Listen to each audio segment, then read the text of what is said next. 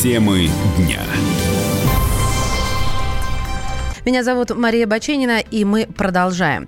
История гибели туристов в горах Хакасии обрастает загадками. Специалисты запросили генетическую экспертизу для установления личности погибших. Сегодня нашли тела еще двух пропавших туристов. Поисковая операция, остановленная в декабре прошлого года, возобновилась, когда позволила погода.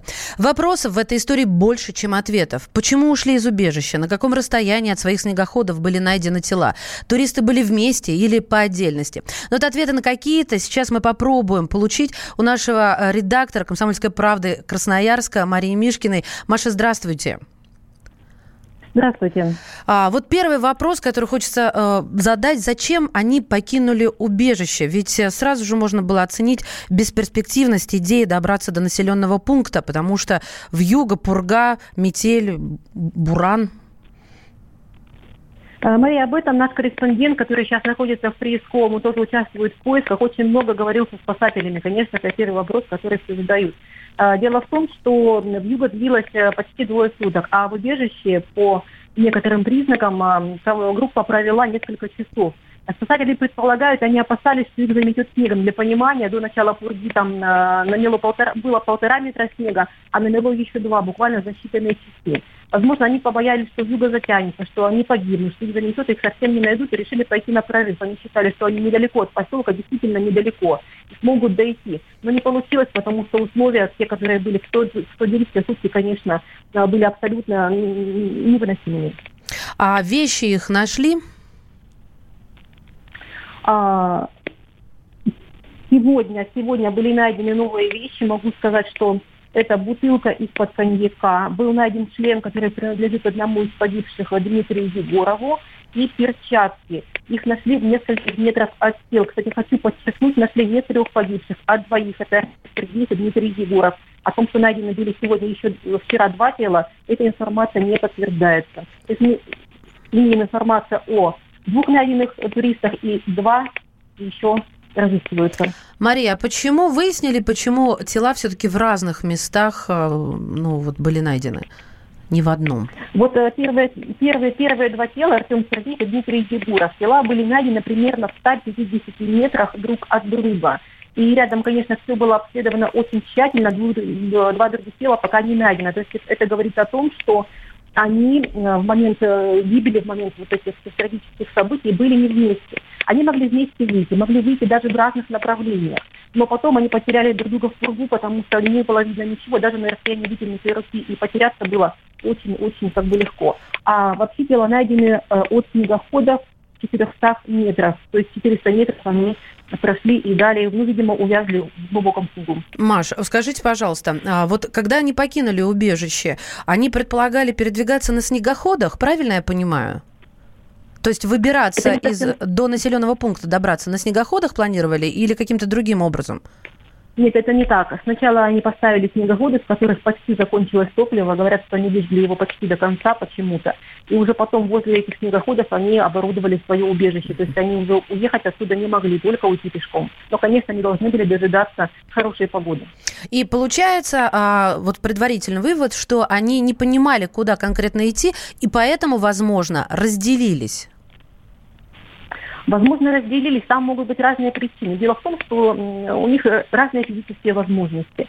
А, Артем Сергей и Дмитрий Егоров, которых нашли, их нашли а, выше по склону от убежища. То есть они пошли вверх, рассчитывая перевалить через перевал и выйти на поселок. Не исключено, что Заболоцкий и Мария Бескостная пошли наоборот вниз, потому что, скажем, Александр Заболоцкий, оказывается, очень много курил. Он закурил по две пачки в день. Он мог физически даже не потянуть путь э, вот, э, наверх. Они могли пойти в обход горы. То есть искать их придется не факт именно в том месте, где нашли первых. И последний вопрос. А какие нюансы вызывают наибольшие вопросы? Ну, если они есть, конечно же. Вот какие детали выглядят самыми необъяснимыми и загадочными? Ну, их очень много, очень много вопросов. Это то, почему они покинули убежище. Скажем, э, в одном из снегоходов оставалось еще топливо достаточное количество, на нем кто-то хотя бы один мог бы уехать и позвать на помощь. А, почему они никому не позвонили, не был спутниковый телефон, почему не сообщили о том, что попали в такую ситуацию, не, не позвали на помощь. Угу. На самом деле масса-масса вопросов. А Но вот, э, самый главный вопрос, пожалуй, да, для меня, почему они вообще поехали кататься в тот день, было объявлено штормовое предупреждение, и все абсолютно туристы вообще уехали из поселка, никто даже не выезжал в тот день для того, чтобы покататься. А погода там портится мгновенно. Это ясное небо, а в считанные секунды это уже пурга, снег или вот как сегодня сплошной ливень. Мария, в такую пургу а, вот спутниковые телефоны, они работают, продолжают работать? Не готова сказать. Я технически с таких моментов, конечно, Хорошо. не могу оценить, но мы зададим этот вопрос специалистам. Спасибо. Мария Мишкина, редактор «Комсомольской правды» Красноярск. Я напомню, четыре человека в ноябре прошлого года на снегоходах отправились в район уроч... урочища Панфиловское, но так и не вернулись. Трое из них – это жители Красноярского края, еще одна женщина из Саяногорска, Хакасия. Через несколько дней спасатели нашли три снегохода и убежище, в котором укрывались туристы. Самих людей там не было. ВОЗ признала игроманию и переутомление психологическими расстройствами. Эти недуги внесли в международную классификацию болезней.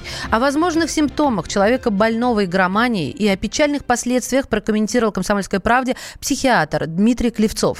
Зависимость – это все равно формирование некой сверхценной идеи, которой человек посвящает ну, практически всю свою жизнь. А причем эти идеи, они, естественно, ложные. То есть это не идет во благо общества, не во благо государства, не во благо другого человека. А такая десоциализация происходит. То есть многие ведь наркоманы, алкоголики, они очень быстро маргинализируются и воруют, идут на преступления и прочее. Та же самая динамика и в плане игромании. Опасна не сама по себе игромания, а опасны те личностные изменения, которые с человеком происходят в результате этой игромании. Уточняется, что в отдельный вид психических расстройств также внесли дисморфофобию. Это когда человек очень сильно обеспокоен и занят незначительным дефектом или особенностью своего тела. Обновленная международная классификация болезней начнет действовать 1 января 2022 года. Темы дня.